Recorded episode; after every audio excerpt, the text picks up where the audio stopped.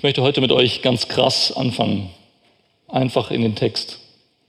Und ihr werdet merken, warum ich sage krass, weil der Text krass ist. Ihr dürft gerne aufschlagen, 1. Mose Kapitel 19 und wir lesen ab Vers 30.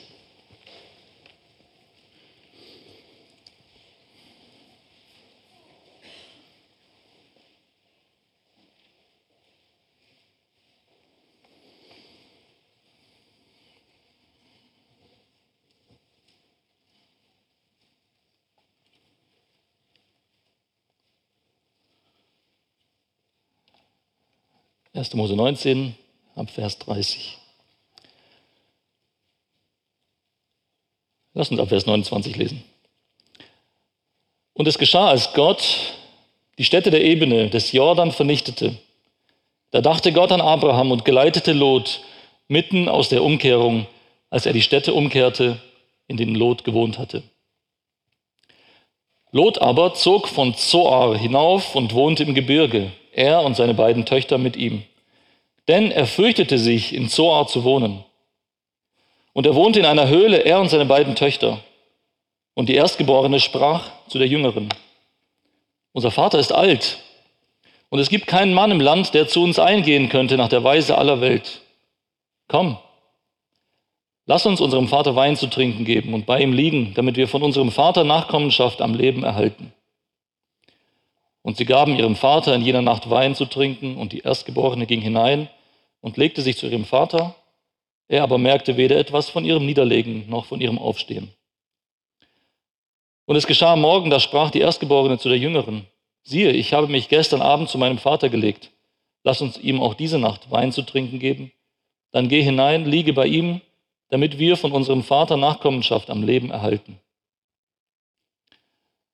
Da gaben sie auch in dieser Nacht ihrem Vater Wein zu trinken, und die Jüngere stand auf und lag bei ihm. Und er merkte weder etwas von ihrem Niederlegen noch von ihrem Aufstehen. Und die beiden Töchter Lots wurden von ihrem Vater schwanger. Und die Erstgeborene gebar einen Sohn, und sie gab ihm den Namen Moab. Der ist der Vater der Moabiter bis auf diesen Tag. Und die Jüngere, auch sie gebar einen Sohn, und sie gab ihm den Namen Ben-Ami. Der ist der Vater der Söhne Ammon bis auf diesen Tag.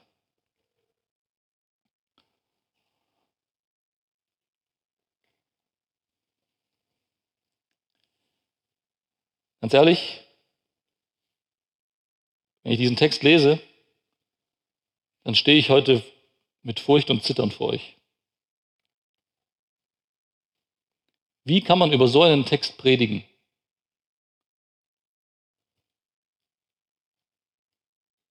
Warum steht sowas überhaupt in der Bibel?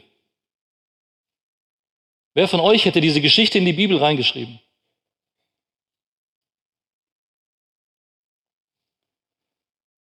Und warum wird es nicht kommentiert, sondern anscheinend wird es einfach nur ganz nüchtern und sachlich berichtet?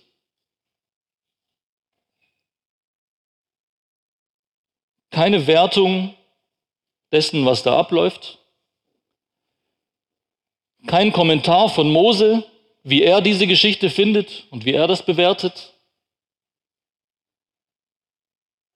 Es scheint, als würde uns diese Geschichte mit ihrer ganzen Abscheulichkeit einfach nur auf den Tisch geknallt und als würden wir mit der ganzen Wucht dieser nüchternen Tatsachen alleine gelassen werden.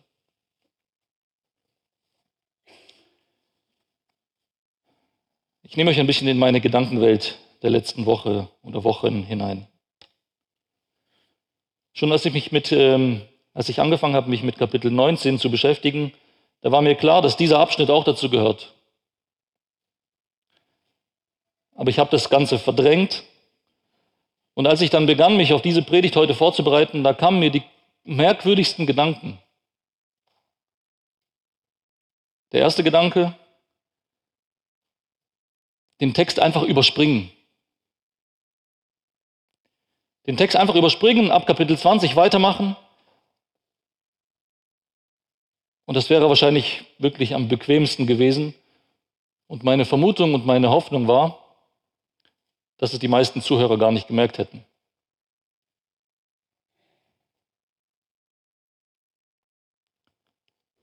Meine nächste Idee war, immerhin steht es in der Bibel. Dann könnte man das einfach vorlesen. Dann könnte man kurz sagen, ich habe gar keine Ahnung, was ich darüber sagen soll. Und dann ab Kapitel 20 einfach weitermachen und das predigen. Aber dann kam mir der Gedanke, dass diese Vorgehensweise ja bedeuten würde, dass ich denke, Gott hat einen Fehler gemacht, als er diese Geschichte in sein Wort hat schreiben lassen. Und dann würde ich eine entscheidende Stelle aus der Bibel für unwahr erklären. Und diese entscheidende Stelle, die dürft ihr gerne auch mit mir aufschlagen. Lasst ein Lesezeichen bei 1. Mose, da gehen wir wieder hin. Im ähm, 2. Timotheusbrief. 2. Timotheus Kapitel 3, ab Vers 14. Ich denke oder ich hoffe, dass jeder diese Stellen kennt. Und ich möchte zwei Dinge nur betonen. 2. Timotheus 3 ab Vers 14. Du aber bleibe in dem, was du gelernt hast und wovon du überzeugt bist, da du weißt, von wem du gelernt hast und weil du von Kind auf die heiligen Schriften kennst, die Kraft haben, dich weise zu machen.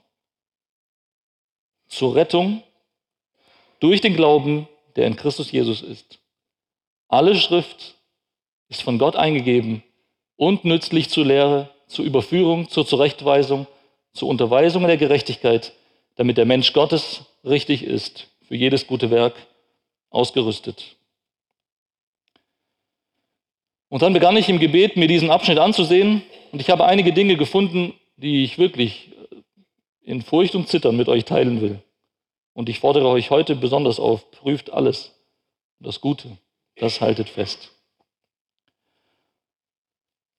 Und so möchte ich versuchen, äh, treu Gottes Wort so wie Paulus es sagt, seine heiligen Schriften weiterzugeben. Weil nämlich alle Schrift von Gott eingegeben ist. Auch 1. Mose 19, Vers 30 bis 38. Auch diese Geschichte von Lot und seinen beiden Töchtern.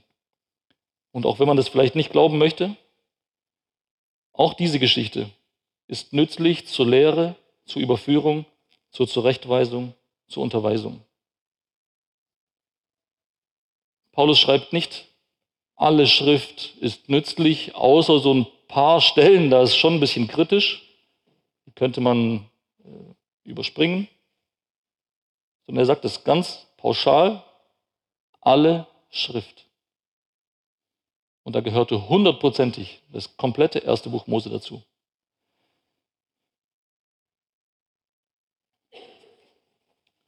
Die große Frage ist dann, was lernen wir aus dieser Geschichte?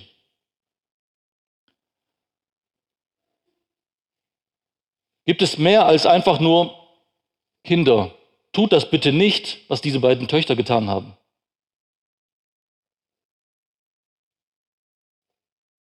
Gibt es da mehr als nur einfach Moral? Oder einfach, ja, das ist halt ein schlechtes Vorbild und man sollte es auf jeden Fall nicht so machen. Ist es mehr als einfach nur eine Warnung vor bestimmten Dingen? Ich glaube fest daran, dass da mehr ist und ich hoffe und bete, dass es wenigstens ein Stück weit gelingt, das heute weiterzugeben. Ich möchte die Geschichte ganz kurz nacherzählen. Ähm, werde euch ein paar Fragen mitteilen oder weitergeben, die ich mir selber gestellt habe und ein paar kleine Einzelheiten, die uns vielleicht dabei helfen, diese Geschichte zu deuten, zu verstehen. Aus Vers 30 wissen wir, oder auch aus der Geschichte vorher eigentlich schon, wissen wir, dass Lot ursprünglich in Zoar sich aufgehalten hat. Warum? Warum in Zoar? Was ist das überhaupt für ein Ort? Und vielleicht erinnert sich der eine oder andere, dass Gott eigentlich Lot befohlen hat, ins Gebirge zu fliehen, in die Berge. Und in diesem Zusammenhang hat Lot dann verhandelt mit Gott, hat gebeten, dass er nach Zoar fliehen darf und er meinte es besser zu wissen als Gott. Die Stadt Zoar gehörte ursprünglich zu dem Gebiet, das auch vernichtet werden sollte. Auch Zoar sollte vernichtet werden.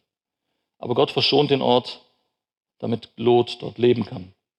Und jetzt lesen wir aber in Vers 30, dass Lot weggeht von Zoar ins Gebirge. Er geht ins Gebirge, aber warum? Wollte er schon immer ins Gebirge? Und wenn wir die Geschichte vorher lesen, wissen wir ganz genau, dass er es nicht wollte. Er wollte nicht ins Gebirge, er wollte in eine Stadt.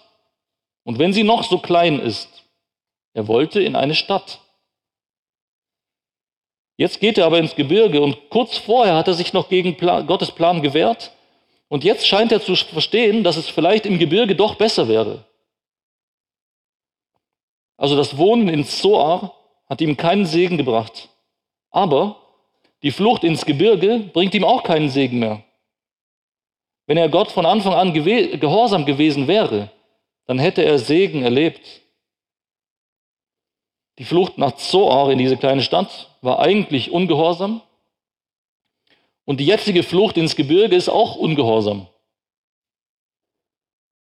Mindestens ein Eingeständnis, dass er vorher ungehorsam war.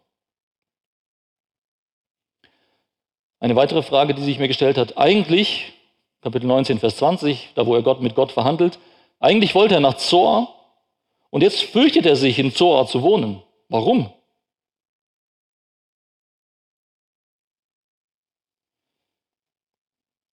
So Kinder, stellt euch diese Szene vor. Lot kommt mit seinen beiden Töchtern in diese Stadt Zoar. Sie sind nur zu dritt.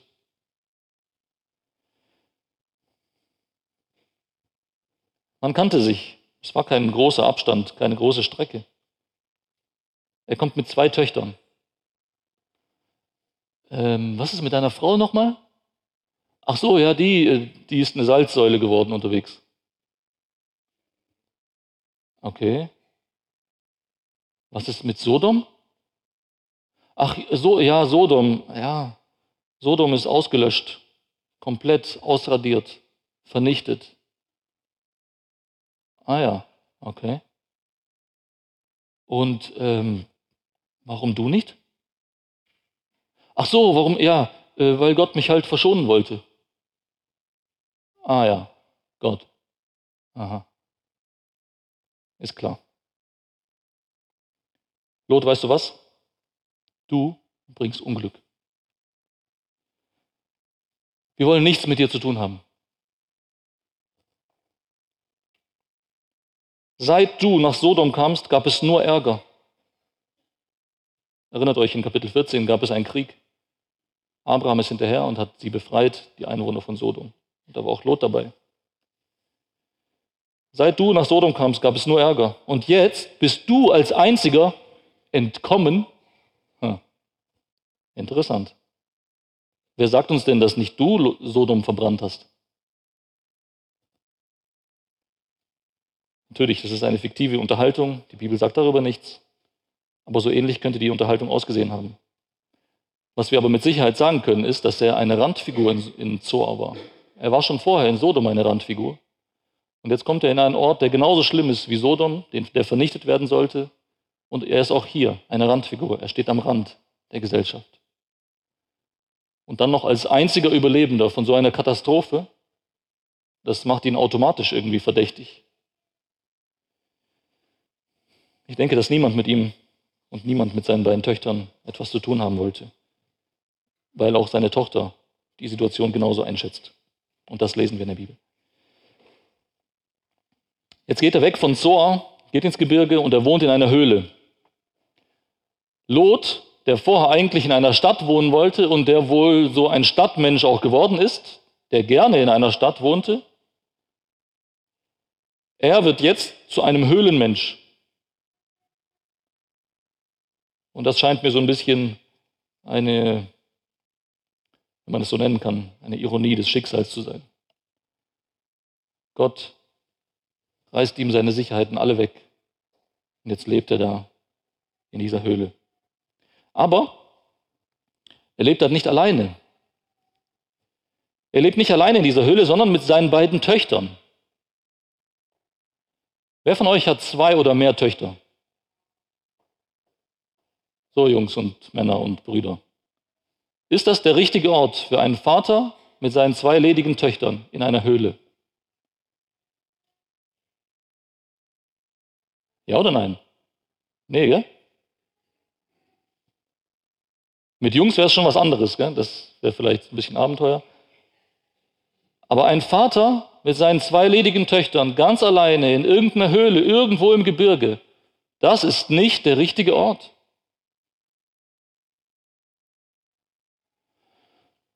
Und all das steckt in diesem einen Vers, Vers 30. Und jetzt gibt es ein Problem. Es gibt eine Not, eine Notsituation. Und so wie es aussieht, sehen beide Töchter diese Notsituation. Beide Töchter sehen es, aber Lot scheint irgendwie blind dafür zu sein. Er scheint es nicht zu sehen oder nicht sehen zu wollen. Das Ergebnis ist dasselbe. Die ältere von den beiden Töchtern spricht diese Not im Gespräch mit ihrer jüngeren Schwester an. Darauf, auf dieses Gespräch kommen wir gleich noch. An wen wendet sie sich in ihrer Not? Und an wen wendet sie sich nicht? Wir lesen nichts davon, dass sie sich an Gott wendet in ihrer Not. Wir lesen aber an vielen anderen Stellen, dass Frauen in ihrer Not sich an Gott wenden und speziell in dieser Not, Kinderlosigkeit. Wir lesen von einer Hannah, wir lesen von einer Elisabeth, wir lesen von einer Sarah, die das völlig anders machen. Sie wendet sich nicht an Gott und sie wendet sich auch nicht an ihren Vater.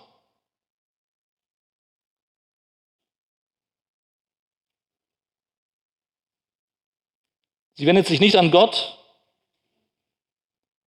Und ich denke, der größte Grund dafür ist Unglaube. Sie glaubt nicht, dass Gott helfen kann. Wenn ich glaube, dass Gott hilft, wende ich mich an Gott. Und sie wendet sich nicht an ihren Vater. Darüber kann man auch ein bisschen spekulieren. Ich hoffe, dass es gleich etwas klarer wird. Ich denke, dass Lot hier ein sehr passiver Mann ist. Einer, der so ein bisschen in Selbstmitleid versinkt und hinzu kommt noch, dass es nicht so lange her ist, dass Lot seine beiden Töchter, mit denen er jetzt in dieser Höhle wohnt, einem Mob von Männern angeboten hat, um seine Gäste zu schützen. Ich glaube nicht, dass es dazu beigetragen hat, dass da ein gutes Verhältnis zwischen denen herrschte. Es war keine harmonische Vater-Tochter-Beziehung. Diese Frau, die ältere Tochter, nimmt ihr Schicksal in die eigenen Hände. Und im Endeffekt ist das Rebellion und Auflehnung gegen Gott. Es ist Rebellion und Auflehnung gegen seine Schöpfungsordnung und gegen ihren Vater. Aus verschiedenen Gründen erwartet sie keine Hilfe von Gott und auch keine Hilfe von ihrem Vater. So, was ist die Not? Sie spricht zu ihrer jüngeren Schwester unser Vater ist alt. Das ist ein Problem. Und das größere und das Hauptproblem ist, es gibt keinen Mann im ganzen Land, und ich sage es mal in meinen Worten, der uns heiraten würde. Wir sind Außenseiter, niemand will was mit uns zu tun haben. Keiner wird uns heiraten. Wir werden immer für immer allein bleiben, wir werden keine Kinder haben und ähm, in der antiken Welt war das ein schwerer Schlag für eine Frau.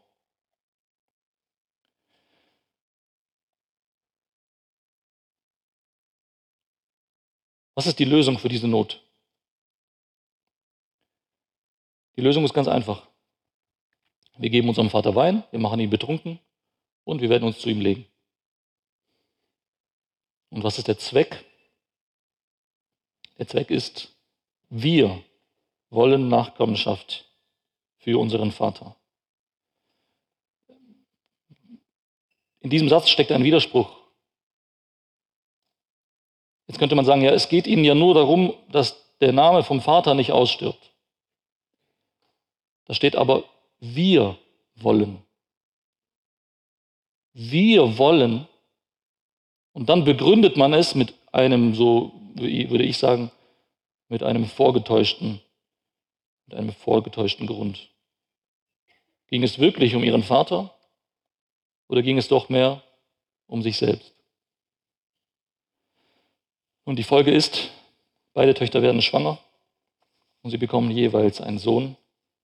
Die ältere bekommt den Sohn Moab und die jüngere den Sohn Ben Ami. Und so endet diese Geschichte. Es gibt kein Urteil. Es gibt keine Reaktion Lots auf die Schwangerschaften seiner Töchter. Es gibt keine Bemerkung darüber, wie jetzt diese Babys und wo sie geboren wurden, in dieser Höhle oder woanders. Und so endet übrigens auch die Geschichte von Lot. In den kompletten Erzählungen aus dem Alten Testament wird Lot nicht ein einziges Mal erwähnt.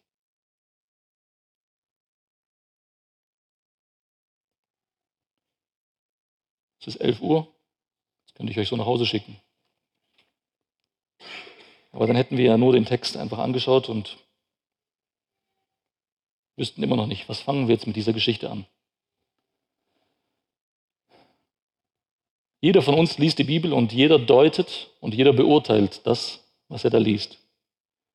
Und jetzt würde ich euch gerne fragen und ich würde gerne mit euch ins Gespräch kommen. Und vielleicht ergibt sich das im Nachgang. Wie deutet ihr diese Geschichte? Wie beurteilt ihr diese drei Personen in dieser Geschichte? Gibt es in dieser Geschichte gute und schlechte? Sind alle böse? Sind alle drei gut? Ist das, was sie tun, ist das richtig? Bova, ist das richtig? Eine kleine Rache.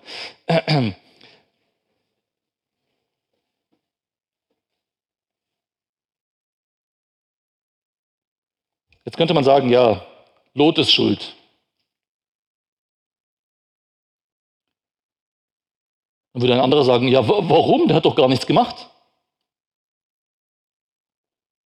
Dann würde ich sagen, ja, vielleicht ist genau das das Problem, dass er nichts gemacht hat. Ja, der war ja nur betrunken. Ah, okay. Seine Töchter sind schuld. Oder hat, steht in der Bibel, dass Lot gesoffen hat, bis er besinnungslos umfiel und die Töchter haben gesagt, jetzt, jetzt. Oder steht es andersrum? Wie kam der Alkohol in Lots Mund, Kinder? Habt ihr es gehört, die Geschichte?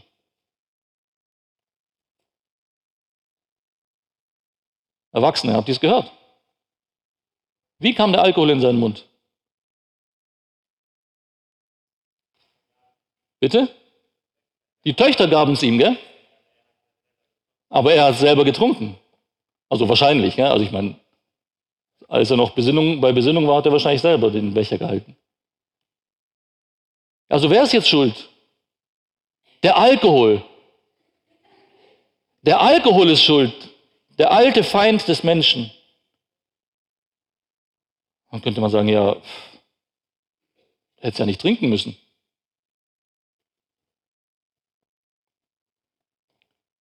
Vor allem, welchen Grund hat er denn zu trinken? Und dann noch nicht einfach nur zu trinken, sondern so viel zu trinken, dass er völlig besinnungslos war, dass er überhaupt nicht mitbekommt, was in diesen beiden Nächten geschieht.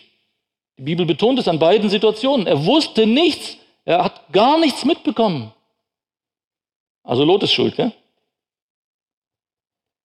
Ja schon, gell? aber seine Töchter sind irgendwie schuldiger, oder? Ihre Sünde ist doch viel schlimmer. Lot hat sich ja nur betrunken. Passiert ja mal, gell? Zweimal hintereinander übrigens. Aber das, was Sie gemacht haben, das ist ja noch viel schlimmer. Und ich hoffe, ihr merkt, worauf ich hinaus will, oder wir stecken hier ganz tief drin in einem äußerst kontroversen Thema.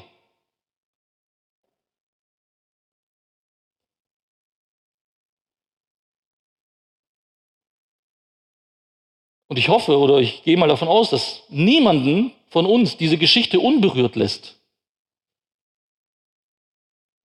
Obwohl die Geschichte schon 4000 Jahre her ist. Hier geht es um zutiefst grundlegende Dinge. Und der Grund dafür, warum uns das berührt, warum uns das aufwühlt, warum es uns verwirrt und erschreckt, liegt meines Erachtens in einer noch älteren Geschichte. Es gibt nämlich eine ähnlich verwirrende Geschichte, die wir uns jetzt in aller Kürze noch ansehen wollen. Und es gibt wenige Geschichten in der Bibel, die ähnlich grundlegend und gleichzeitig so sehr missverstanden werden. Lass uns mit einer Frage beginnen. Die Frage stelle ich mal zuerst den Kindern. Kinder. Wo wurde Adam erschaffen?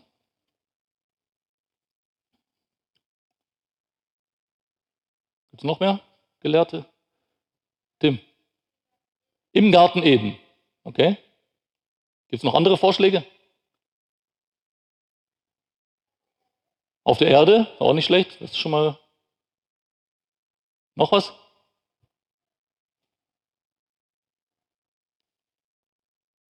Es ist nicht verboten, in die Bibel reinzuschauen. Nur so am Rande erwähnt. Tim, noch ein Vorschlag? Im Paradies? Ja.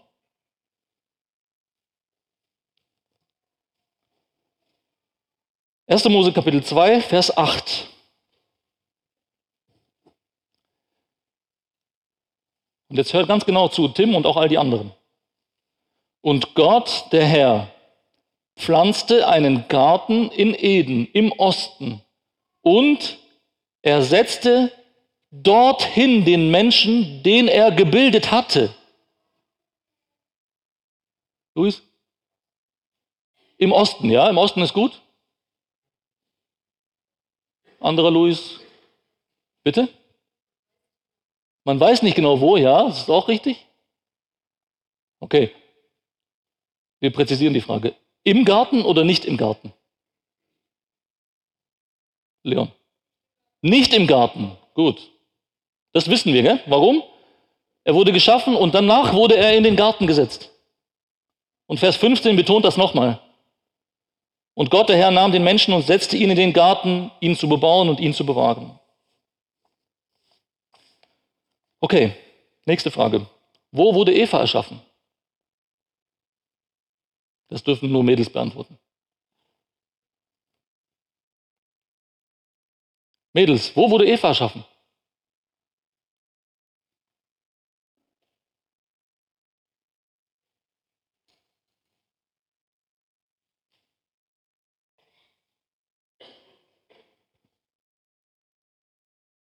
Okay, ich mache es nicht so fies wie für die Jungs. Im Garten oder nicht im Garten?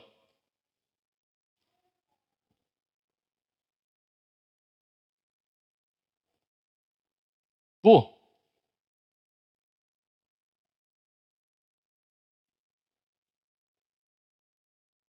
Erwachsene Mädels dürfen auch jetzt was dazu sagen. Im Garten oder nicht im Garten?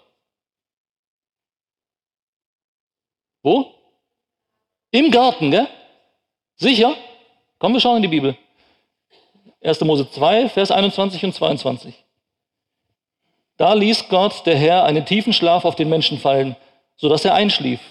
Und er nahm eine von seinen Rippen, verschloss ihre Stelle mit Fleisch, und Gott, der Herr, baute die Rippe, die er von dem Menschen genommen hatte, zu einer Frau, und er brachte sie zum Menschen.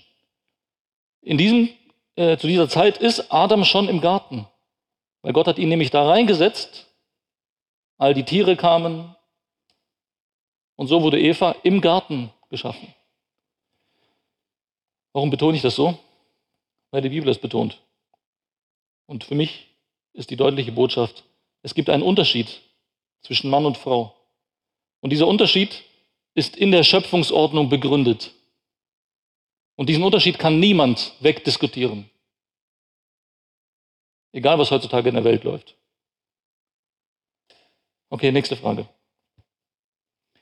Gott hat ähm, den Menschen in Kapitel 1 schon befohlen, oder es war so ein allgemeiner Auftrag, äh, sich über die ganze Erde zu vermehren, über die Tiere zu herrschen, den Garten zu bewahren. Und was war aber das erste ganz konkrete Gebot, das Gott den Menschen gegeben hat? Schaut in die Bibel, ist nicht verboten. Was war das erste konkrete Gebot für den Menschen? Yoshi?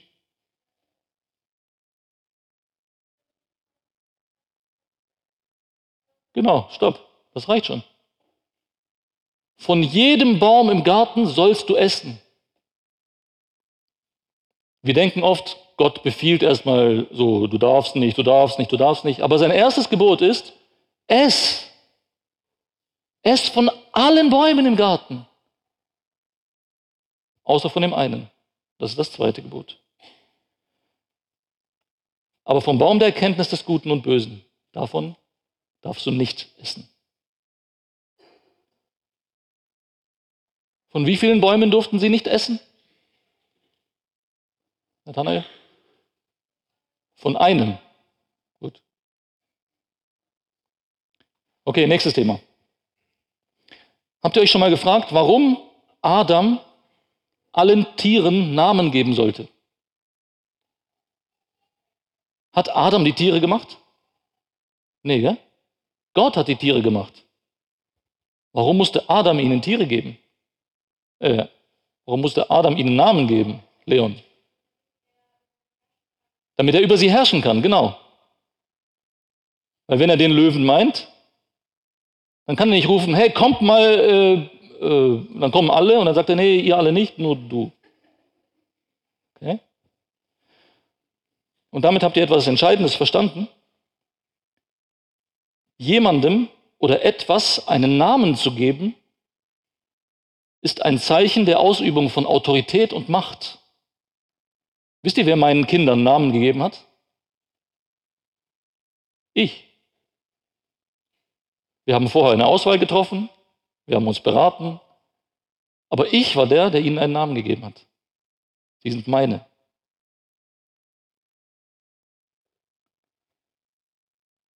Und es ist niemals so, dass das Geringere dem Höheren einen Namen gibt, sondern immer andersherum. Das Höhere gibt dem Geringeren einen Namen.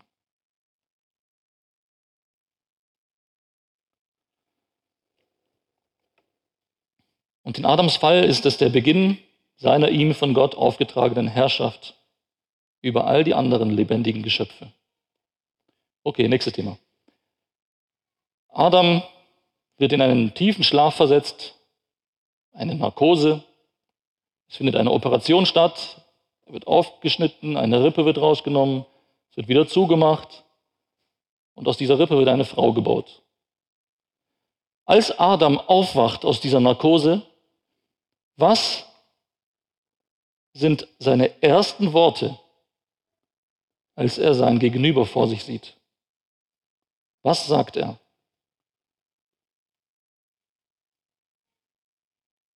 Ist übrigens die erste Liebesgeschichte in der Bibel. Hochromantisch. Ihr könnt es mitlesen mit mir. 1. Mose 2, Vers 23. Da sagte der Mensch, diese endlich. Warum endlich? Er sah vor, all die Tiere zu zweit zu ihm kommen. Und er schaut und sagt, hä? Warum die zu zweit und ich alleine? Diese endlich ist Gebein von meinem Gebein und Fleisch von meinem Fleisch. Diese soll Männin heißen, denn vom Mann ist sie genommen. Habt ihr das gemerkt? Was macht er? Er gibt ihr einen Namen. Was bedeutet das nochmal?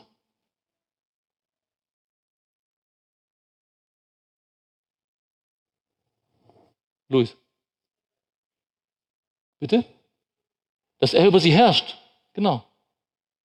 Er steht über ihr. Nicht sie steht da und sagt, ähm, Adam. Nee. Er gibt ihr den Namen.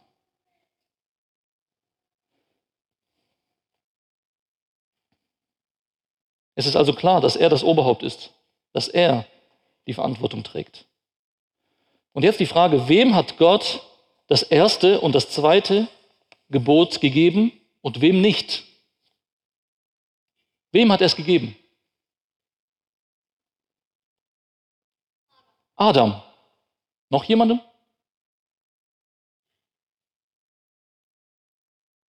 Nein, Adam. Er hat das, dieses Gebot ausgesprochen, als Eva noch nicht da war. Adam hat es von Gott bekommen. Und es war sein, er hat eine Gabe bekommen. Mit dieser Gabe ist auch eine Aufgabe verbunden gewesen. Seine Aufgabe war es, dieses Gebot weiterzugeben. Eva hat es nicht von Gott gehört, sondern von Adam. Und jetzt kommen wir langsam zum Kern. Habt ihr euch schon mal gefragt, warum der Teufel mit Eva gesprochen hat? Luis.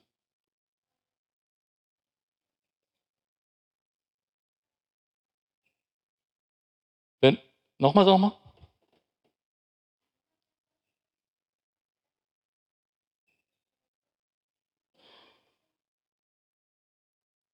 Okay, das habe ich nicht ganz verstanden. Sorry, Luis. Kannst du mir später nochmal sagen, okay? Vielleicht hast du auch die Frage nicht richtig verstanden. Ähm, warum spricht der Teufel, als er da Eva verführt, warum spricht er mit Eva? Leon. Weil? Weil Eva hat das Gebot nicht von Gott bekommen. Genau. Eva hat es nur gehört von ihrem Mann.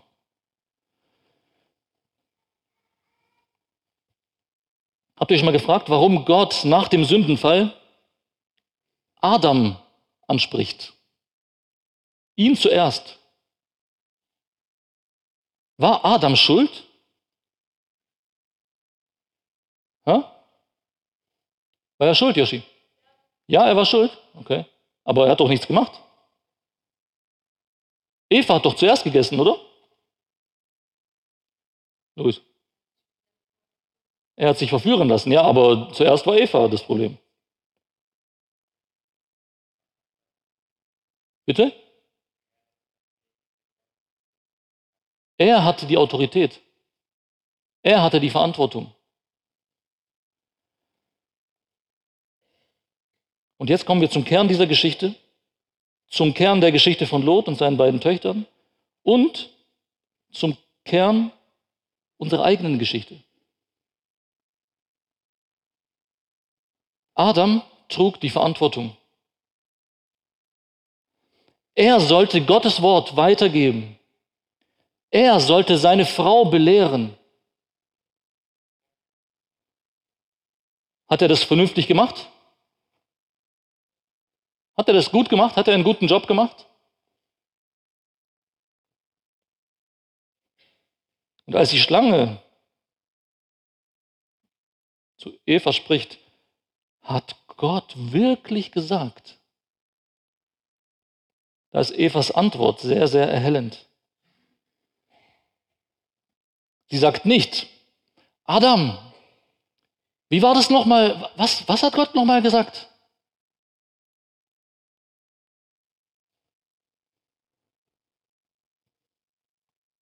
Sie beginnt selbst zu deuten. 1. Mose 3, Vers 3. Kinder, hört genau zu, was sie sagt. Gott hat gesagt, ihr sollt nicht davon essen und sollt sie nicht berühren. Ist das wahr? Hat Gott das so gesagt? Was hat Gott denn gesagt? Sie sollen nicht essen. Hat er noch etwas anderes dazu gesagt? Hat er gesagt, die dürfen die nicht anfassen? Anfassen durften sie, gell? Nicht, nicht essen. Hä? Was macht Eva hier? Sie hat etwas zu Gottes Wort dazu gemacht. Sie hat etwas dazu gemacht. Und sie hat sich mit diesem Dazumachen eigentlich über Gottes Wort gestellt. Und so beginnt die Täuschung und die Verführung. Und man steht da und man liest das und man möchte laut schreien, man möchte schreien, Eva, bist du wahnsinnig? Mach das nicht. Nimm nicht diese Frucht. Man wird fast verrückt, wenn man diese tragischen Verse liest, weil wir heute wissen, wo es hingeführt hat. Aber wisst ihr, was für mich an diesem Text am tragischsten ist? Für mich sind an diesem Text am tragischsten zwei Worte. Zwei Worte und insgesamt sind das nur sechs Buchstaben.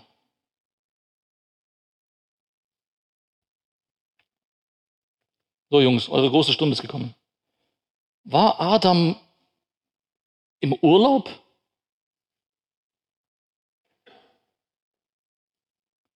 War er weit weg, irgendwo am anderen Ende des Gartens, weil er da gerade irgendwas umgegraben hat und irgendwas machen musste? Wo war Adam, Leon? Neben ihr. Das sind jetzt zwei Worte, aber acht Buchstaben. Wenn bei dir neben ihr steht, ist es gut. Bei mir steht bei ihr. Bei ihr, neben ihr.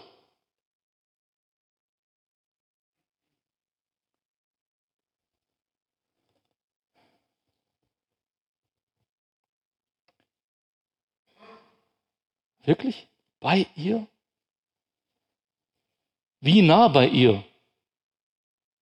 Vielleicht in Sichtweite, aber nicht in Hörweite. Hat, er hat nicht gehört, was die Schlange gesprochen hat. Er war beschäftigt. Sie waren hinter ihm und dann hat er sich umgedreht und sie beißt rein und er, nein.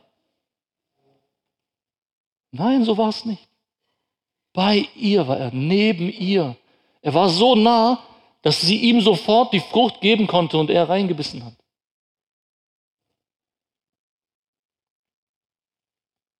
Und das ist für mich das Tragischste.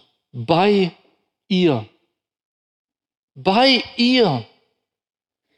Er hat alles gesehen, er hat alles gehört. Und er hat nichts dagegen unternommen. Nichts. Da, wo er hätte kämpfen sollen, ist er still geblieben.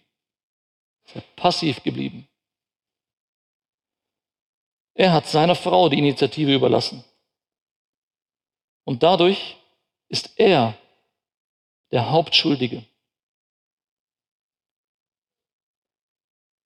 Und deshalb fragt Gott auch ihn zuerst. Und deshalb trägt er die Hauptverantwortung an dem ganzen Unheil. Also Adam ist passiv und Eva füllt die Lücke und überhebt sich über ihren Mann und über Gottes Wort. Lot ist passiv und seine Töchter übernehmen das Kommando. Und jetzt die Frage, und die dürft ihr euch selber beantworten. Vielleicht hat das mehr mit uns zu tun, als wir zugeben wollen. Ist es nicht so, dass sich diese Geschichte von Adam und Eva bis in unsere Zeit fortsetzt? Sind wir nicht alle würdige Söhne Adams und würdige Söhne, äh, Töchter Evas?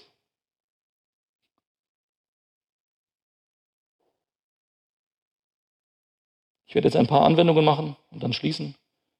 Und diese Anwendungen richten sich in erster Linie an gläubige Männer und Frauen, die verheiratet sind und Kinder haben. Einfach deswegen, weil hier die Mehrheit, ähm, auf, auf, die Mehrheit das zutreffend ist.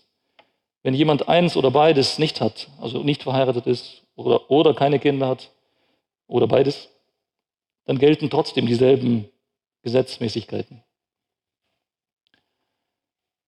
Männer sollen vorangehen und führen.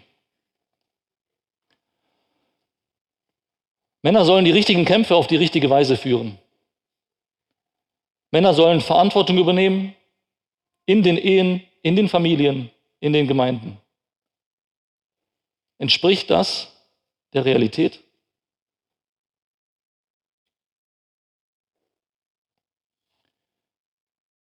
Bitte versteht mich nicht falsch, ich spreche in erster Linie zu mir selbst. Wie viele Ehen leiden darunter, dass den Männern ihre Frauen so oft egal sind? Wie viele Familien leiden darunter, dass Männer sich in keinster Weise, weder geistlich noch physisch, um ihre Kinder kümmern? Und dafür müssen wir nicht in die Welt gehen. Schaut auf uns. Übertreibe ich? Eine kleine Kontrollfrage. Wer putzt den Babys häufiger den Hintern, wenn Vater und Mutter da sind und es nach was Ernstem riecht?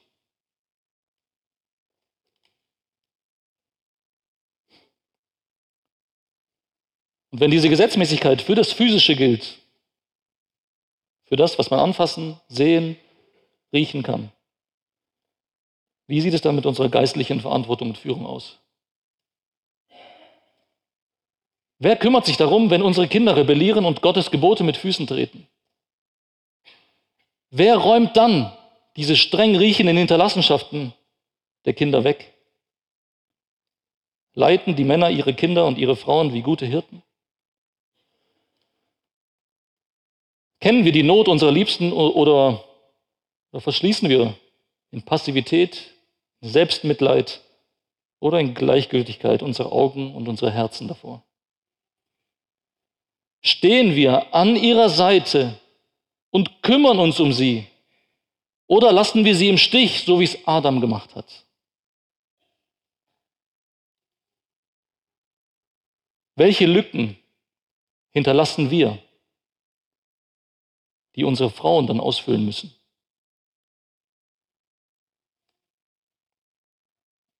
Oder machen wir es so wie Lot?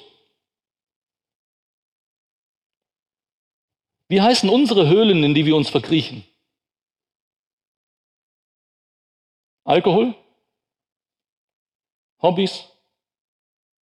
Sport? Fußball? Internet? Pornografie? Autos? Arbeit? Karriere? Technik? Und ich glaube und bin fest überzeugt, dass sogar der Dienst in der Gemeinde so eine Höhle sein kann. Und ich spreche von mir selbst. Ein paar wenige Kontrollfragen für das Geistliche. Wie oft habt ihr in der letzten Woche mit eurer Ehefrau gebetet?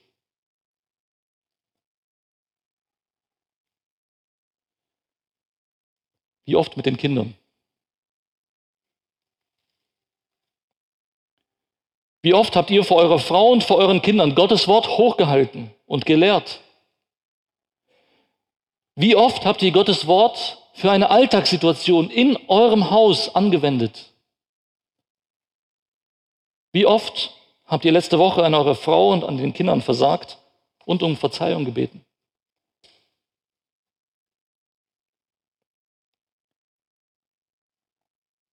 Es ist an der Zeit aufzustehen und unseren Platz einzunehmen.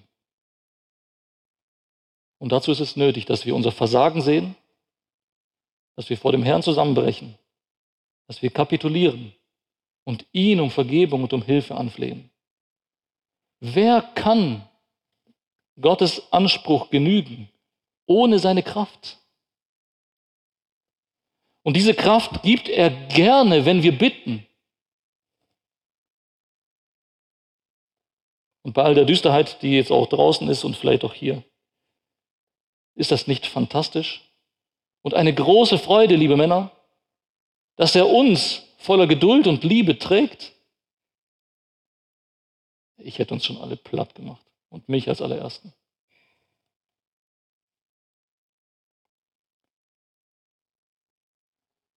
Noch ein paar wenige Worte an die Frauen.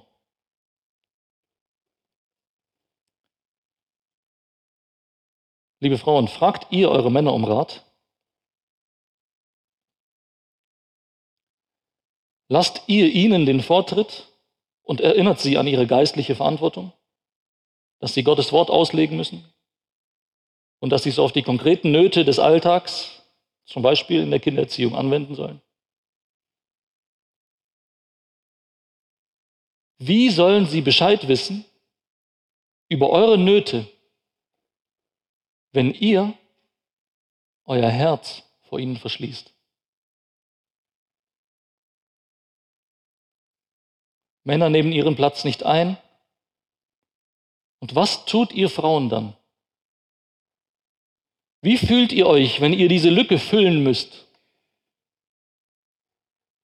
Oder seht ihr vielleicht gar nichts Unrechtes daran und Ihr macht das voller Gier und voller Rebellion gegen die Schöpfungsordnung Gottes.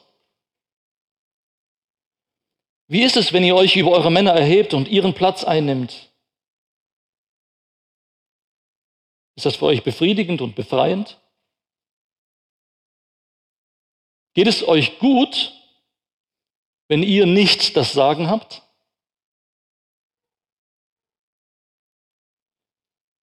Anders gefragt, geht euch das nicht auf die Nerven, wenn euer Mann sich doch mal einmischt? Seid ihr geduldig mit euren Männern? Die sind alle Versager, aber ihr auch.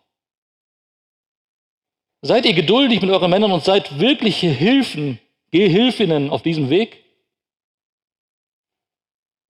Bleibt ihr gerne im Hintergrund und unterstützt ihn dabei, die Verantwortung wahrzunehmen und zu tragen?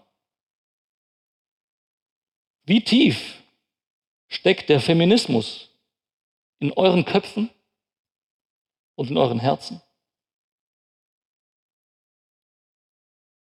Auch ihr braucht Gnade. Anders als wir Männer, aber trotzdem irgendwie genauso wie wir.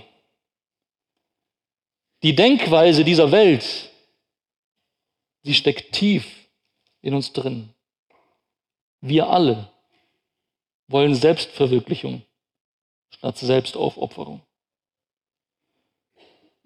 Die Welt ist nicht da draußen, irgendwo.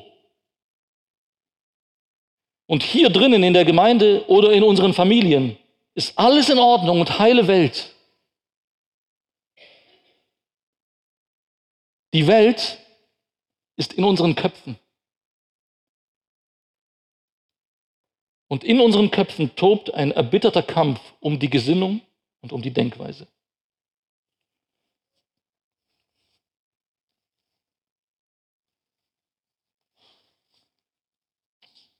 Möchte zum Schluss nur an diese,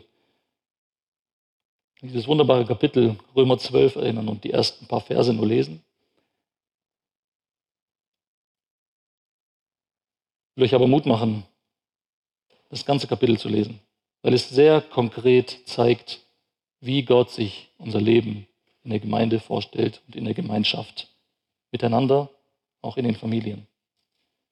Da schreibt Paulus, er schreibt, ich ermahne euch nun, Brüder, alle Schwestern dürfen aufatmen, weil ihr seid nicht gemeint. Nein, ganz sicher nicht. Ich bin mir hundertprozentig sicher, dass es in diesem Fall auch an die Schwestern gerichtet ist. Dieses Wort Brüder bedeutet sehr oft Brüder, aber es bedeutet auch Geschwister. Habt ihr gemerkt, dass es im Deutschen genau andersrum ist? Das Wort Geschwister, wo Frauen und Männer gemeint sind, kommt von dem Wort Schwester. Geschwister. Also hier steht Brüder. Aber vom gesamten Zusammenhang her ist es hundertprozentig klar, dass auch Schwestern gemeint sind. Ich ermahne euch nun, Geschwister, durch die Erbarmungen Gottes eure Leiber darzustellen als ein lebendiges, heiliges, Gott wohlgefälliges Opfer, was euer vernünftiger Gottesdienst ist. Und Seid nicht gleichförmig dieser Welt. Diese Aufforderung macht keinen Sinn, wenn wir gar nicht gleichförmig mit dieser Welt sind. Diese Aufforderung macht nur Sinn, wenn die Welt in unseren Köpfen drin steckt. Wenn wir genauso sind wie unsere, wie die, unsere Umgebung. Es hat einen Einfluss auf uns. Es geht nicht spurlos an uns vorbei, was wir in den Schulen lernen, was wir in den Ausbildungen lernen, was im Studium passiert. All das prägt unsere Denkweise. Und es ist nicht nur heute so, es war damals so. Seid nicht gleichförmig dieser Welt, sondern verwandelt euch. Steht es so bei euch? Werdet verwandelt, lasst euch verwandeln. Ihr kriegt's nicht hin. Jemand muss das für euch erledigen. Werdet verwandelt durch die Erneuerung des Sinnes, dass ihr prüft, was der Wille Gottes ist. Das Gute und Wohlgefällige und Vollkommene. Und das ist im Grunde ein Doppelpunkt, weil das, was im weiteren Ablauf im Römerbrief steht, ist genau das. Eine Beschreibung des Guten, des Vollkommenen, des Gott Wohlgefälligen. Gott ist größer als unsere Schuld. Gott steht jederzeit für einen Neuanfang bereit. Alleine schaffen wir es sowieso nicht. Wir kriegen es nicht hin. Nur Gott kann uns ein neues Herz schenken. Und zwar egal, wie alt wir sind, welches Geschlecht wir haben, wie reich, arm, sonst was wir sind. Gott kann offene Augen schenken für die Not in unseren Familien. Gott kann den richtigen Blick schenken für den richtigen Platz in der Schöpfungsordnung Gottes. Es ist an der Zeit, dass wir das Versteckspiel beenden. Es ist an der Zeit, beieinander in den Ehen, in den Familien, um Vergebung zu bitten für vielleicht jahrelanges, vielleicht sogar jahrzehntelanges Versagen. Es ist an der Zeit zu vergeben und in der Kraft Gottes neu anzufangen. Und es ist möglich. Jetzt fragt ihr euch vielleicht, jetzt hat er so viel Düsternis verbreitet. Warum ist er jetzt so optimistisch? Was macht mich so optimistisch? Und so absurd es klingen mag, was mich optimistisch macht, ist das Ende der Geschichte von Lot. Was genau, fragt ihr euch vielleicht? Lot war ein Vorfahre des Messias. Jetzt sagt ihr vielleicht, hä? Wie? Echt jetzt? Wo steht es? Hatte sie das ausgedacht? Da brauche ich jetzt Beweise. Schaut gerne hin. Wie heißt es am Ende von 1. Mose 19?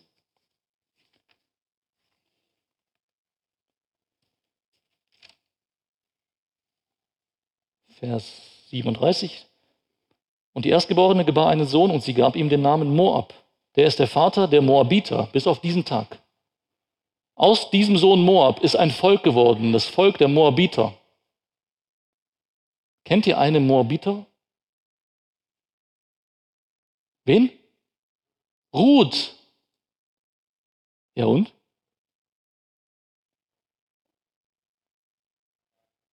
Uroma von David. Okay, David, und jetzt was? Und dann kommt tausend Jahre später der Sohn Davids auf die Welt. Und in seiner Ahnenreihe steckt eine Moabiterin.